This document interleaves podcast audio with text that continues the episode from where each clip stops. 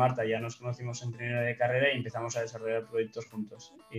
pero sinceramente yo me acuerdo de las primeras semanas dentro de Lane ir a vender aguas. Eh, era un aprendizaje, era un reto que nos sacaba de la universidad y íbamos por Barcelona vendiendo aguas, con eso eh, no sé si conseguimos unos 5.000 euros aproximadamente y con eso empezamos a hacer diferentes proyectos. A nosotros lo que queremos, sí, es totalmente como estilo, y aún y más de un desarrollo para que las personas se, lo puedan comer. Al principio lo tienes que usar y después comer. Cambiamos un poco el concepto. Al final, si quieres competir eh, a 4 céntimos con la madera o a 3 céntimos, debes de tener un proceso industrial muy marcado y muy hecho para que todo salga bien.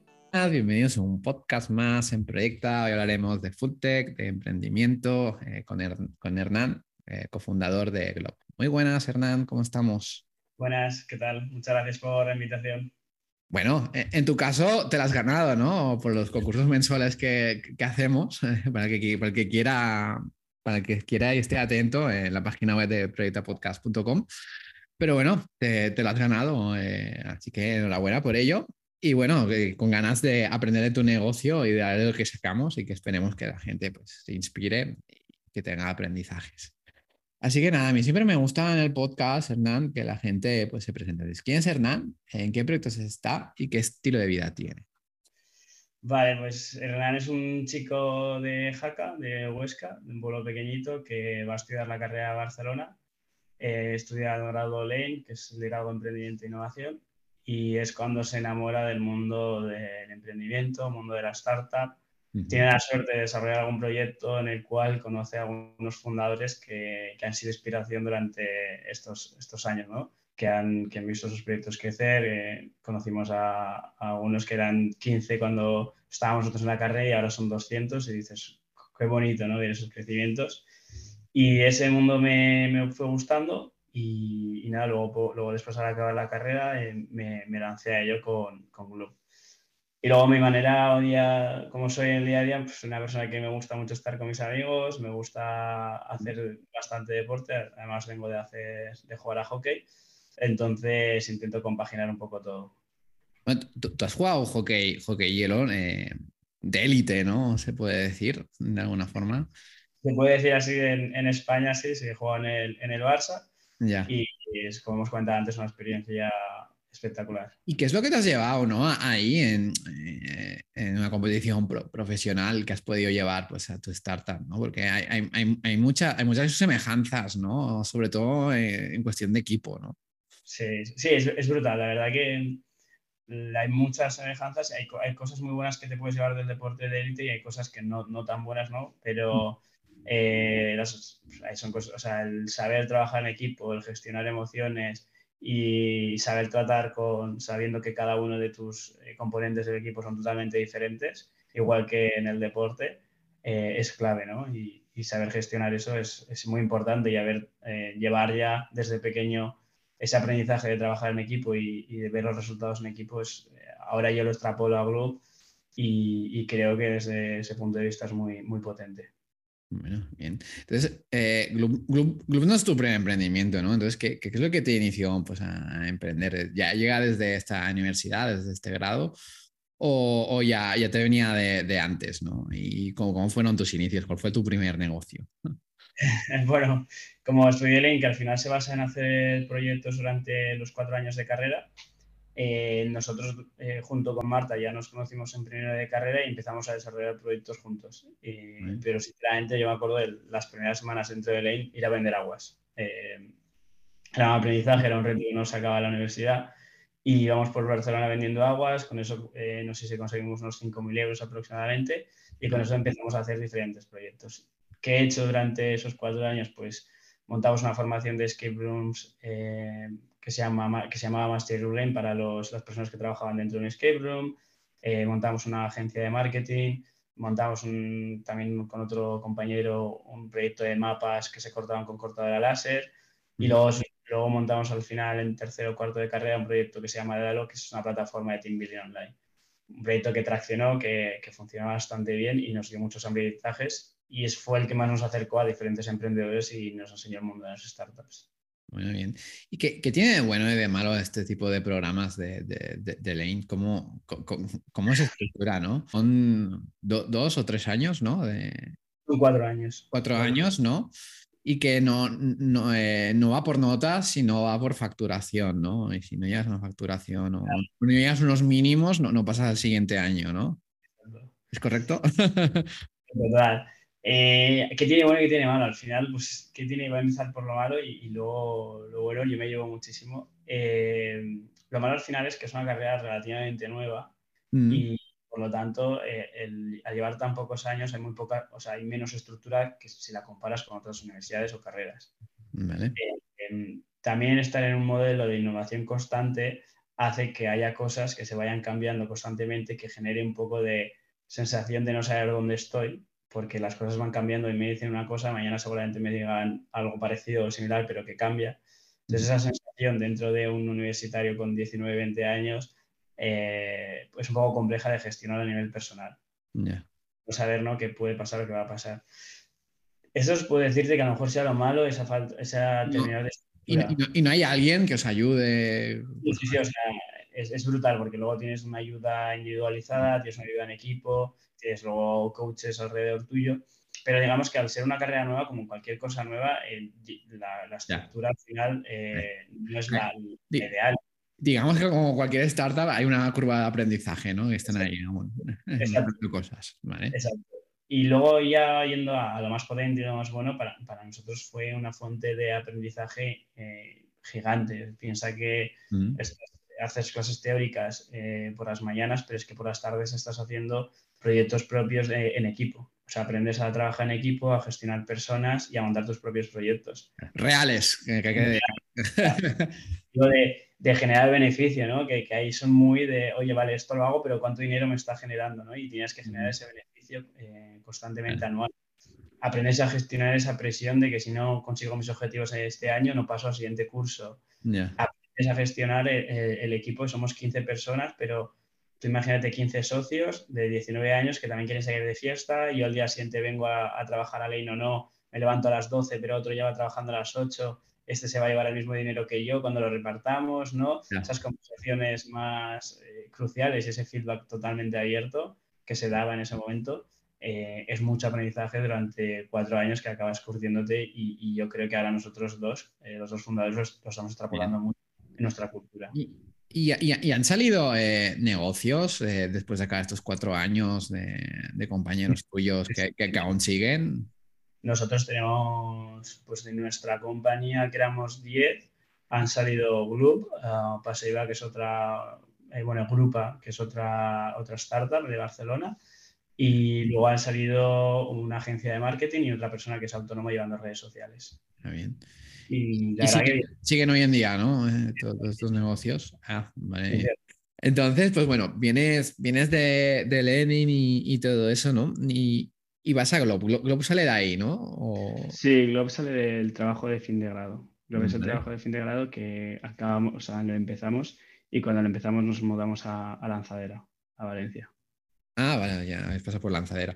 Entonces, ¿cómo, ¿cómo, surgió la idea? Cuéntanos un poco. Nosotros en Lane tienes la oportunidad de cada, año viajar a un país diferente y es ahí donde viajamos a India durante unos meses y ahí empezamos a explorar un poco proyectos más. Eh, queríamos modelos de negocio rentables, nos buscábamos modelos pero que tuvieran un impacto añadido, como podía ser pues, diferentes, ¿no?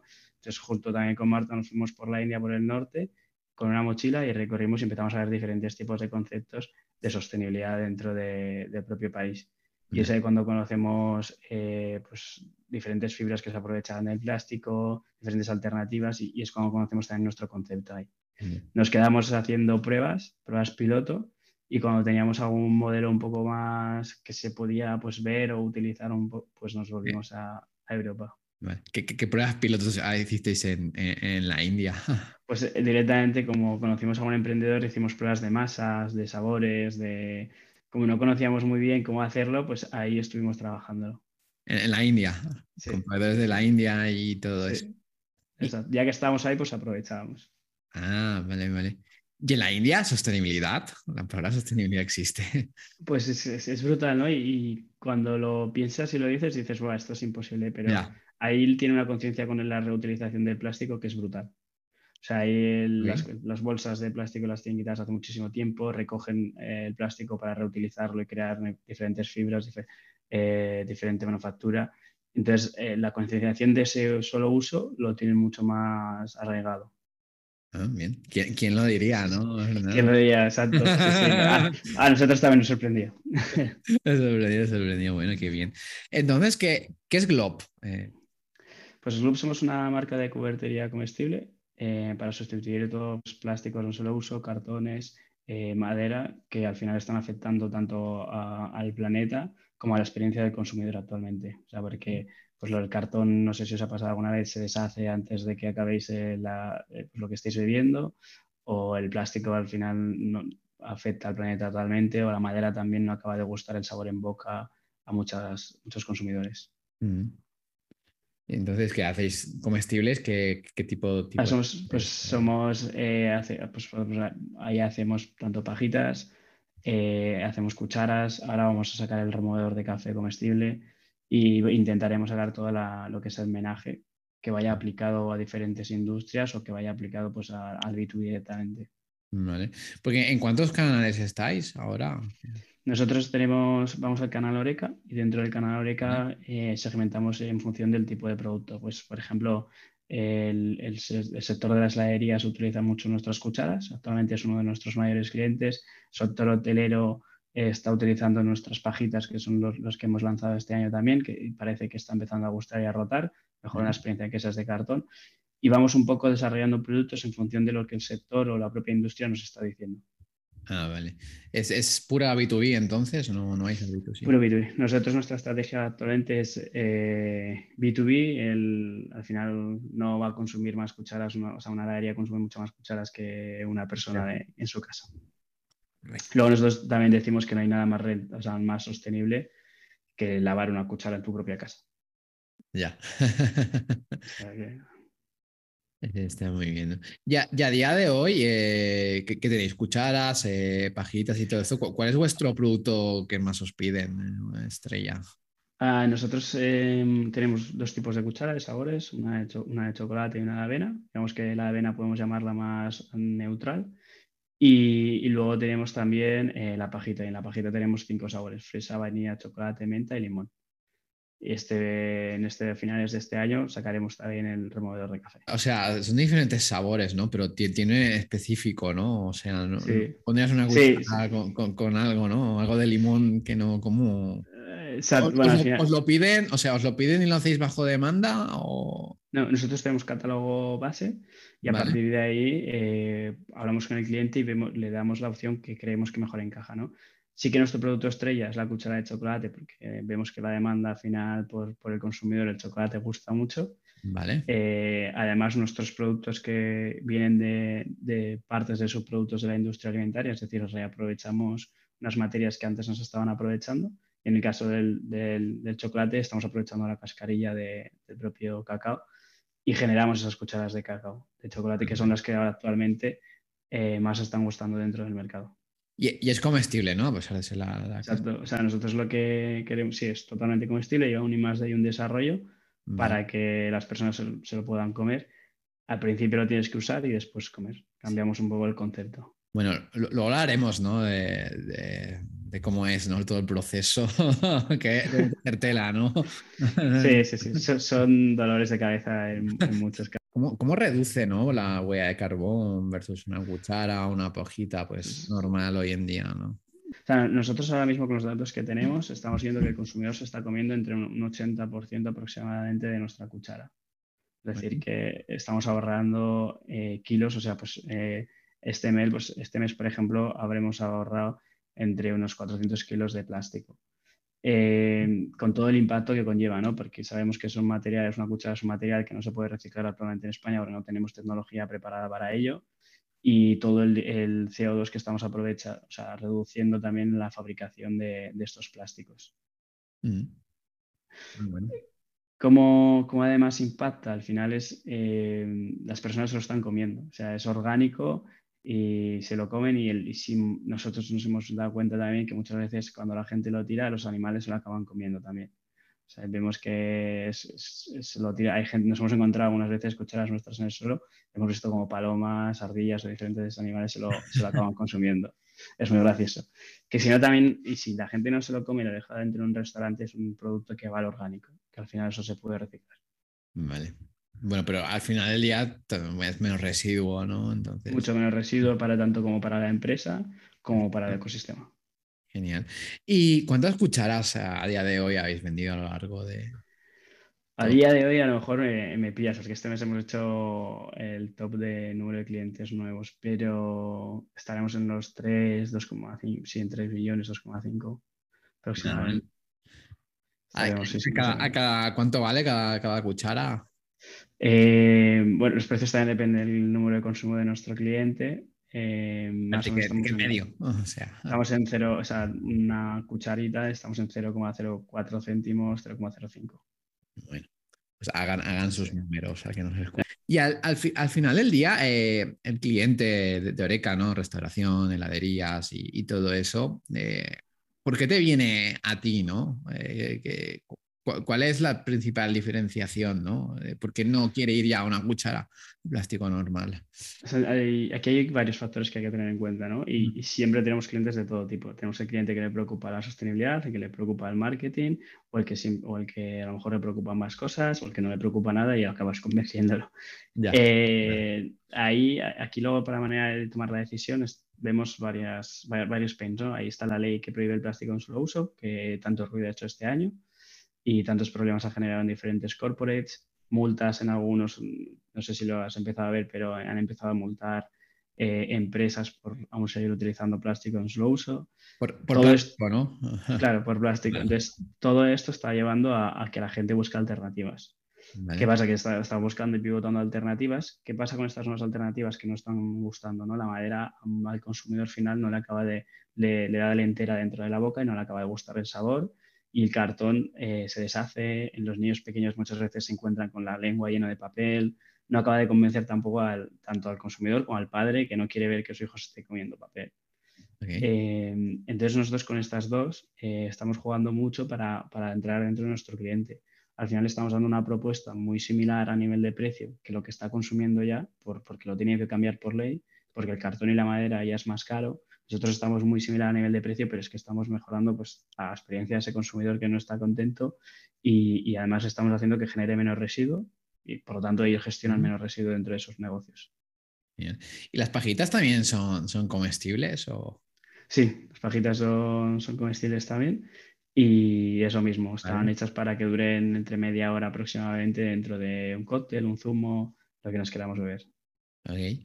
Y que y es buena la, combinación entre la bebida que te bebas y la, y la pajita. O sea, al, final, en el, concepto de la pajita, que sea comestible es un añadido, pero no es, un, es, una, no es una exigencia, ¿no? Porque a lo mejor tú te estás tomando un Brugal Cola y no te apetece comerte la pajita, pero como he dicho antes, hoy es orgánico y, la pajita, y nuestra pajita además te va a aguantar más que una de cartón.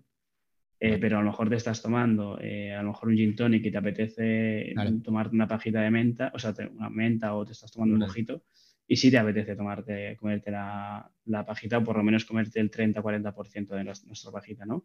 Depende mucho del consumidor. O hay gente que se está tomando batidos naturales de fresa y sí que le apetece tomarse nuestra, comerse nuestra cuchara de, fresa, o sea, nuestra pajita de fresa.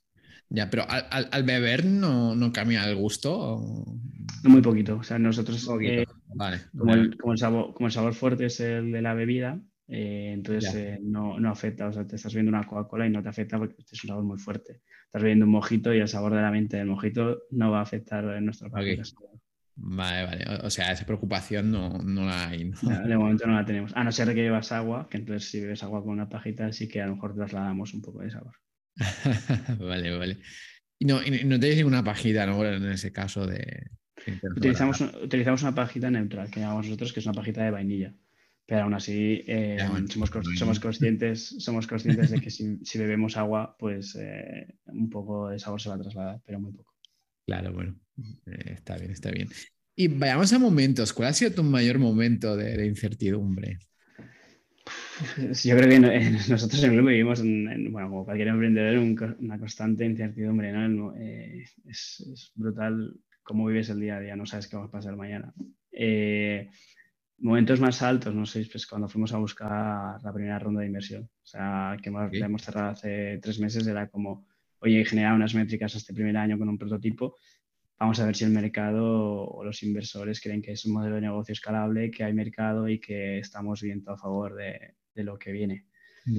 Y bueno, ah, fue un momento de incertidumbre y poco a poco también con ninguna experiencia de levantar dinero, entonces claro, aún más incertidumbre, nadie nos había enseñado a hacerlo eh, además, en España tampoco es que haya una cultura de hablar de dinero muy grande, ni en tu casa ni en ningún lado. Entonces era como, bueno, voy haciendo, voy aprendiendo y, a ver qué pasa. Ya. Y entonces, ¿cómo, eh, ¿cómo conseguiste la, ronda? Eh, ¿Sin la ronda habéis sobrevivido?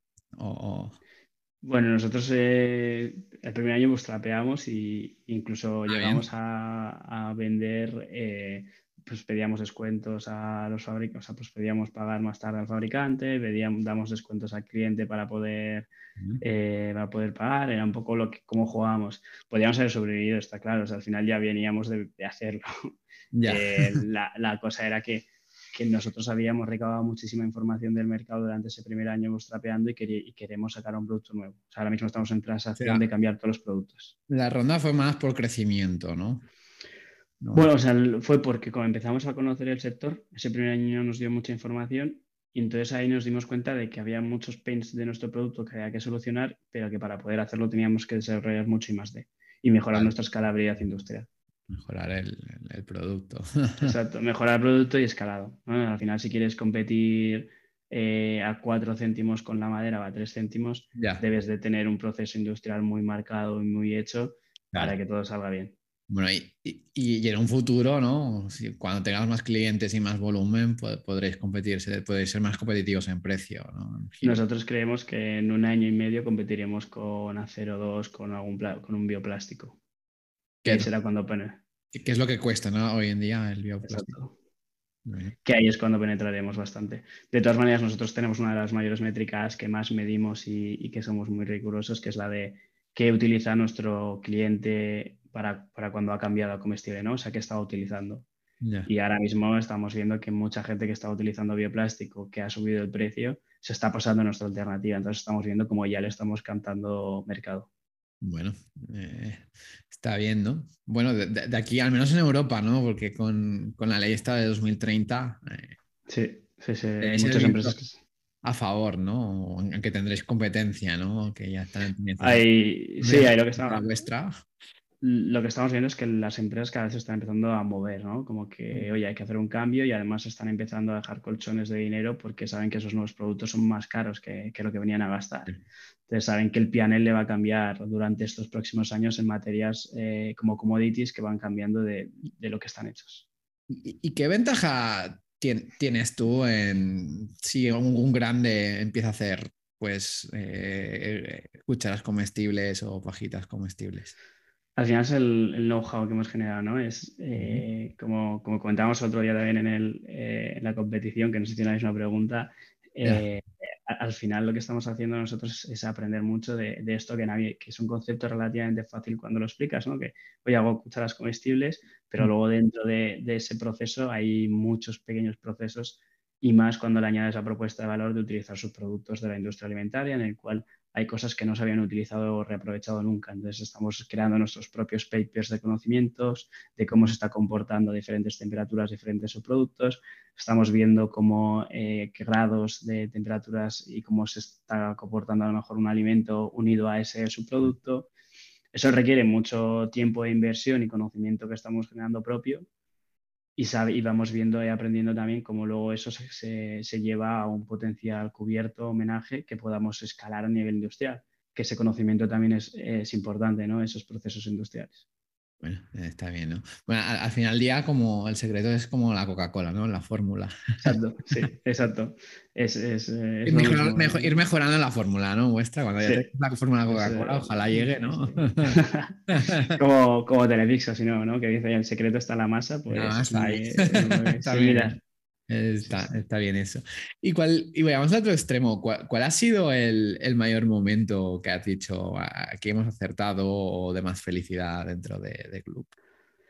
Pues hemos, hemos hecho, hemos vivido bastante lineal, ¿no? Pero pues, para, para mí a nivel emprendedor, pues captar a algunos de los inversores que tenemos, que había sido gente como que habíamos conocido durante la carrera que, o sea, decías, esta gente me gusta cómo trabaja, lo que está haciendo, ¿no? Ha habido momentos, pues este mes eh, sí hemos hecho el récord en club de número de clientes nuevos captados. Hemos, hemos llegado a los 50 nuevos clientes en un mes. en nuestro tercer mes de equipo de ventas, ¿no? Porque cerramos en marzo la, la ronda y fichamos equipo. Eh, está, o sea, bueno, estamos, ahora hemos cerrado en una corporate que, bueno, todo eso te va ayudando a asumir eh, todo, esa, todo ese camino de incertidumbre, pues esos pequeños picos de motivación van ayudando a vivirlo mucho mejor. ¿Y cómo, cómo llevas, no? Porque tú llevas ventas, ¿no, Hernán? Entonces, ¿cómo, llevas ¿no? esas, reuniones para, para, cerrar sobre todo tratos eh, con grandes corporativas o, grandes grupos de restauración? Consejos les darías, no? Pues sobre todo a la gente que está en situación de ti. O sea, yo, yo que más consejos que también creo que, que tengo que aprender, puedo decir aquello que, que, a nosotros nos está funcionando, ¿no? Y es sobre todo el, lo que desde mi punto de vista estamos aprendiendo dentro de, del Gloop. Eh, al final tienes que tener muy claro quiénes son los decision makers dentro de una gran corporación, por cuáles tienes que pasar, cuáles tienes que enamorar eh, cuál, se tienen que enamorar de tu proyecto para que luego tiren dentro de la compañía y luego aparte de saber quién tienes que enamorar, saber quién es esa persona. O sea, cada vez en cada proceso tienes que entender quién es esa persona.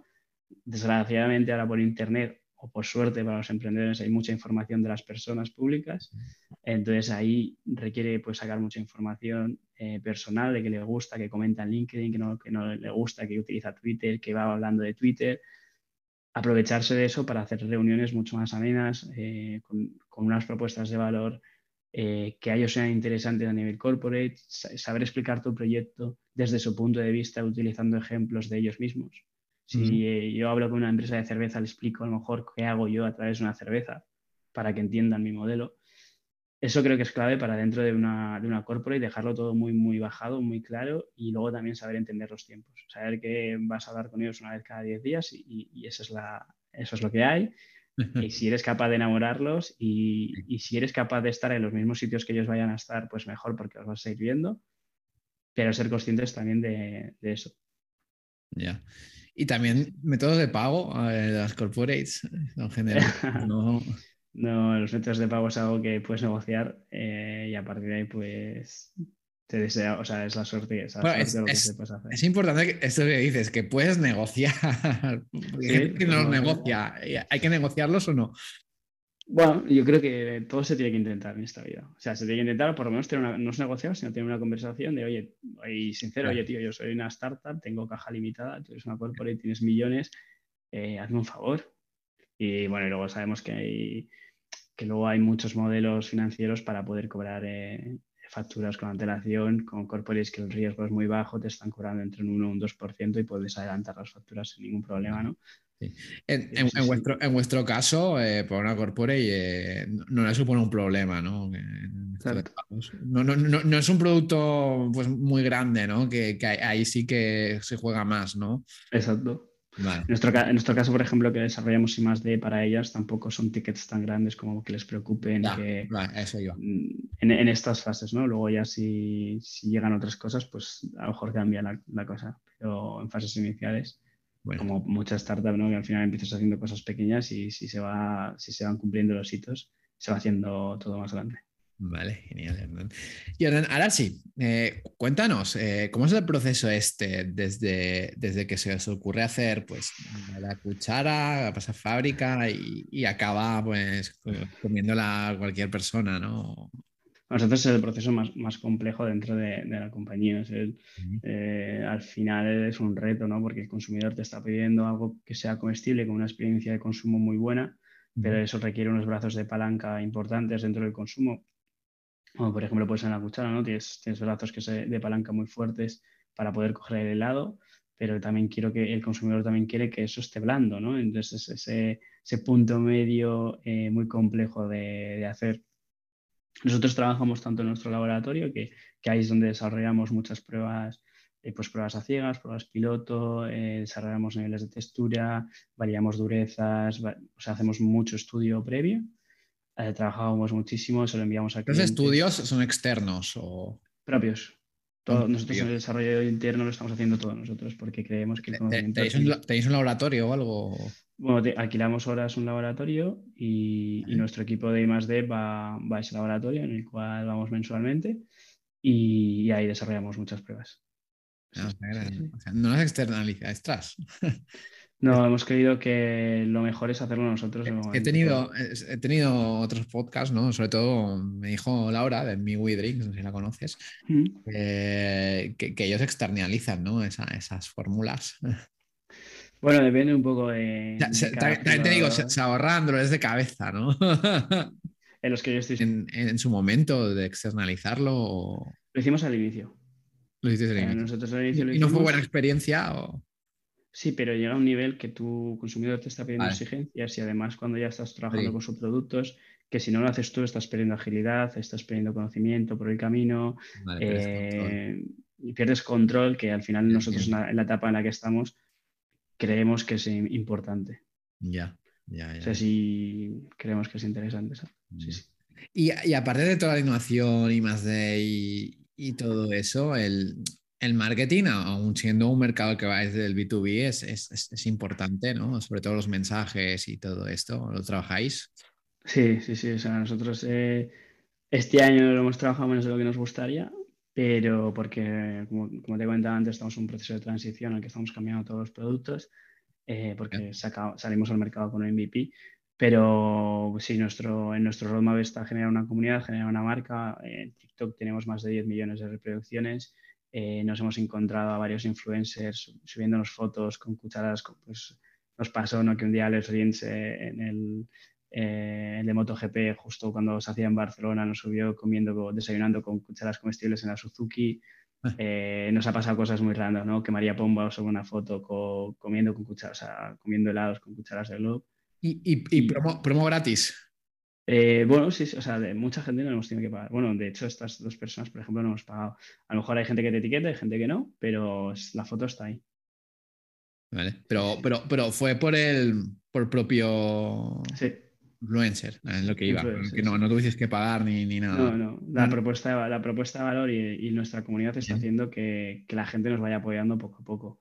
Vamos trabajándola, menos de lo que nos gustaría, pero sí que somos conscientes de estar ahí.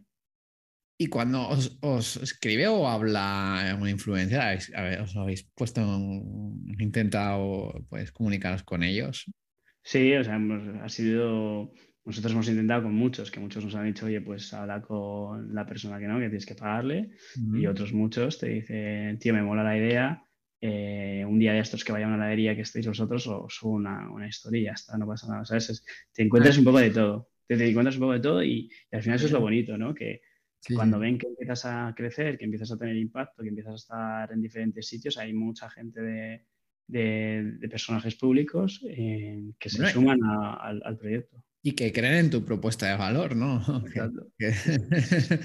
es, eh, es lo bueno interesante.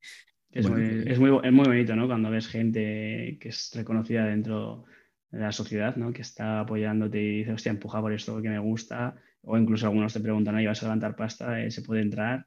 y ahí es cuando dices, va, esto, esto, esto, te está gustando, estamos haciendo las cosas bien, eh, hay que seguir, ¿no? Súper, súper interesante. Hay que seguir remando. Ya, hablando de futuro, Hernán, ¿dónde ves eh, a Gloop dentro de 10 años y si te ves dentro de la empresa? Eh, yo, yo, creo que las startups vivimos a seis meses vista, pero, pero, pero sí, no sé. ¿No te gustaría? A mí me gustaría ver, me gustaría ver que, que está haciendo cosas de impacto, que sigue haciendo cosas de impacto, eh, que sigue alineado con, con, su propuesta de valor, tomando todas las decisiones enfocadas a eso, pero desarrollando eh, múltiples productos, ya no quedándonos en el menaje, sino yéndonos también al packaging, llenos a generar eh, marca, que los consumidores vean packaging dentro de supermercados y nos reconozcan a nosotros ah, y se alineen con la marca. Eh, nos vemos en, eh, siendo también parte de, de la industria, o sea, ya no solamente del B2B, sino siendo parte de las, de las, de las fábricas, ¿no? de, de ayudándoles a, a, hacer esos packaging más sostenibles desde, esos productos. Eh, no sé, queremos un brazo que queremos ser un brazo que, que, ayude a toda esa transición que tienen que hacer ahora hasta el 2030 las empresas, haciéndolos con sostenibles, eh, que les afecten lo menos posible al PNL, pero y con marca. ¿Tú crees que se va, se va a cumplir los plazos de 2030? Tú que estés ahí. No. no, bueno, no sé, si, ojalá, ¿no? Ojalá, pero al pues final son, transiciones, son, transiciones, tan rápidas que van a hacer tanto impacto a nivel económico en las empresas que va a ser muy complicado hacerlas ágiles, la verdad. Ya. Y ya no, ya no solo por, por, por, dinero, sino también pues, porque hay parte de operaciones que son mucho más complejas cuando tienes que dejar de hacer, de usar y tirar y usar y, y limpiar y volver a poner en el lineal eso requiere mucha más operación, requiere mucho más gasto y hay que, tienen que asimilarlo y adaptarse muchos sitios a, todo ello. Sí, sí, sí, bueno, es, es, es complejo. También es más ambicioso el, el, programa, aunque, esté, aunque, esté, aunque, esté, impulsado por, por, la Unión Europea, ¿no? Exacto, eh, o sea, es, es, complejo, sí, sí. Entonces, entonces volviendo al grupo, entonces os veis en, en, B2C, ¿no? Va a ser un B2B2C. O sea, con venta directa de momento no. O sea, a lo mejor en 10 años sí. Te digo, oye, pues años, también en 10 años sí que nos vemos también con el B2C. Nos vemos estando en, en familias que celebren cumpleaños más con, pues, con menaje mucho más sostenible. Eh, veremos si a lo mejor es comestible o simplemente es un menaje que, que, es, que viene de un subproducto y que es orgánico totalmente. Mm, eh, pero sí que nos vemos en, en, la, en, la, casa de los españoles eh, pues ayudando también a ser más sostenibles esos eventos que estamos haciendo en el día a día con las familias. Sí, sí. Sí. Incluso teniendo un punto de venta propio. Pues ahí no sé, ahí, que, ahí, ahí, a lo mejor no nos metemos. O ya, es magia, ya es fantasía eso. Yo creo que eso se lo dejaremos en los supermercados. Está bien. ¿Y, ¿Y, en cuántos países os veis dentro de, 10 años? Estáis en España ahora solo, ¿no? Sí, ahora mismo estamos, o sea, nuestro objetivo este año es posicionarnos a nivel nacional, si es la marca reconocida y que la gente cuando vea cubiertos y nos etiquete, seamos esa marca que está dentro de, ese concepto. Y nuestro ideal sería empezar por, pues aún no lo sabemos, ¿no? Si empezamos por el sur de Europa o si empezamos por el norte, porque al final la fricción a nivel social es mucho menor que a lo mejor en España, ¿no? De, eh, para poder penetrar. Sí, sí, sí, sí. Habéis encontrado un mercado complejo, ¿no? A lo mejor sí, hemos, hemos que, que, que, lo hay que ir al norte, ¿no? Y, ver, y ver el mercado. Y ver lo que pasa, sí, sí. es lo que pasa, ¿no? Que, es muy fácil hablar a veces. Ah, sí, exacto. Pero, según la teoría, es más difícil España, según la teoría. Pero bueno, estáis consiguiendo, ¿no? De, alguna forma. Sí, sí, sí. al final, pues estamos consiguiendo. O sea, yo creo que también la sociedad española estamos cambiando mucho. ¿eh? Los, los, las personas que toman decisiones dentro de autónomos, pequeñas empresas, son cada vez más conscientes. Yo creo más que la gente joven, ¿no? Ya, están haciendo con otros tipos de, valores, ¿no? Eh, se nota más, ¿no? Eh, que la gente más. Cambio generacional y, y, ya incluso no, Yo creo mucho en ese cambio generacional, pero también somos nosotros que hacemos puerta fría también a diferentes negocios. Conocemos a heladerías de barrio en el cual la persona, es el decision maker es una persona mayor, pero es consciente porque su nieto, su algún familiar está, trae a casa diferentes propuestas de ahorrar plástico, trae... Entonces eso le hace una conciencia muy importante que a nosotros nos está ayudando. Eh, es importante, es importante. Y, y Hernán, dentro de 10 años, eh, ¿te ves dentro de Glob? Eh, pues, justo lo hemos dicho antes, no, no lo sé, me imagino que sí, sí, sí. Ah, hay que remar, somos jóvenes. sería brutal poder estar y poder vivir todo ese crecimiento.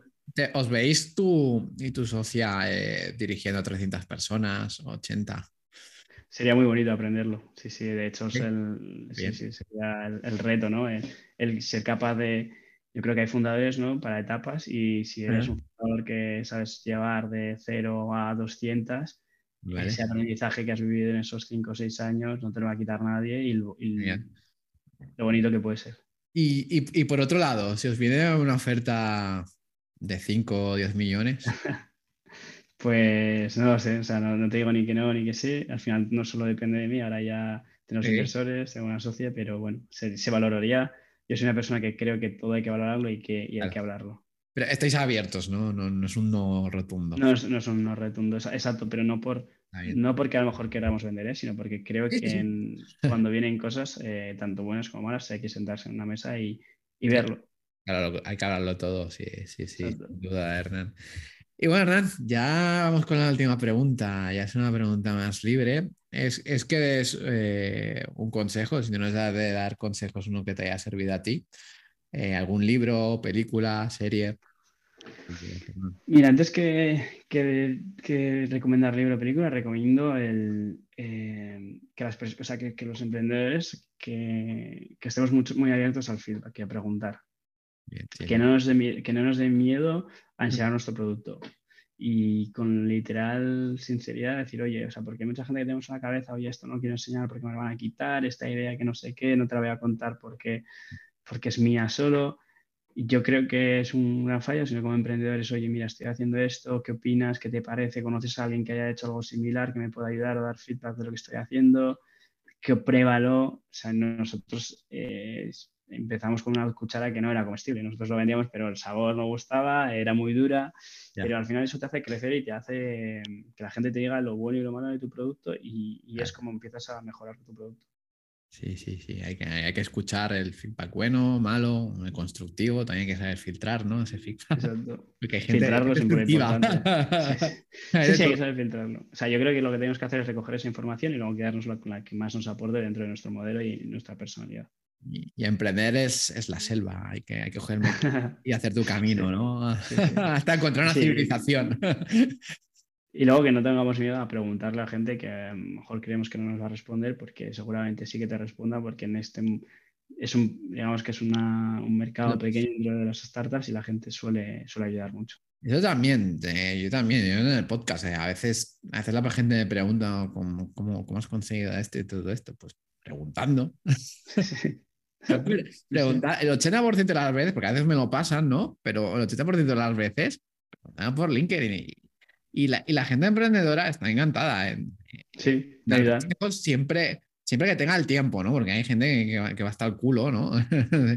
de, de, trabajo y todo eso, pues la mayoría está encantada en, en daros un consejo, tomarse un café. Así que yo, yo, yo estoy muy pro de lo que tú dices, de, de preguntar, ¿no? ¿Qué, qué, pierdes, no? Preguntando, ¿verdad?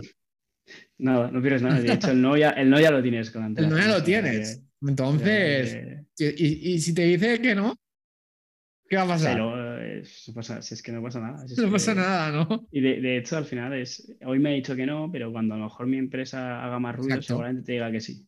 Y también los noes no son definitivos. Nunca. A veces. Sí, sí, sí, De hecho, un no te sirve para saber que tienes que parar, que con esa persona tienes que seguir, pero que en otro momento, cuando hayas conseguido un hito, le puedes decir, oye, hablamos, mira, esta es mi situación actual. Y si el reto a lo mejor le puede llegar a encajar o puede ayudarte, seguramente esa persona te diga, oye, pues ahora sí. Ya, bueno, eh, está muy bien, Hernán. Nada, Hernán, eh, lo dejamos por aquí, a no ser que quieras libros, series, ¿no ves? ¿No te da tiempo ahora? No, sí que, sí que leo, sí que estoy leyendo ahora. Eh, bueno, o sea, he visto ahora también la serie de Spotify, que me pareció, me pareció brutal. Y, luego ahora que he empezado a leer el de cómo la filosofía te puede hacer mejor líder. Ah, vale. ¿Y desconectas cuándo? Bueno, yo el fin de semana intento desconectar. Eh, ahí sí que a lo mejor trabajo el domingo a unas horas, pero intento eh, los sábados por lo menos tenerlos libres. Vale, vale. Sí, sí, el fin de semana intento salvarlo. Luego eh, de lunes a viernes. Es, complejo, ¿no? Pero, pero sí, sí, que hay que desconectar, ¿no? Un poco. Tienes que saber, o sea, es uno de los aprendizajes que me llevo de mi primer año de, startup, que es que tienes que, tienes que saber diferenciar eh, los días de, semana y fin de semana. Ya, sí, sin duda, sí, sin duda. Pues nada, lo, dejamos con esto. Eh, antes de despedirnos, Hernán, ¿cómo te puedes encontrar? dinos, página web, club, redes sociales redes sociales, LinkedIn, LinkedIn suele responder, o sea que cualquier persona que me escriba y, hablaremos, tomaremos un café virtual o presencial. Bueno, mejor no presencial con una mucha ¿no? Sí, sí, sí, si estamos en la misma ciudad. Sí, sí. Está bien. Recordad a la gente que si os gusta este podcast, que lo, que lo compartáis con otros emprendedores. Y nada, Hernán, eh, veremos, seguiremos de cerca la evolución de Gloop y a ver hasta dónde llega. A ver, a ver cómo, cómo evolucionamos este año. a ver, venga, Hernán, que vaya bien. Muchas gracias. Hasta luego.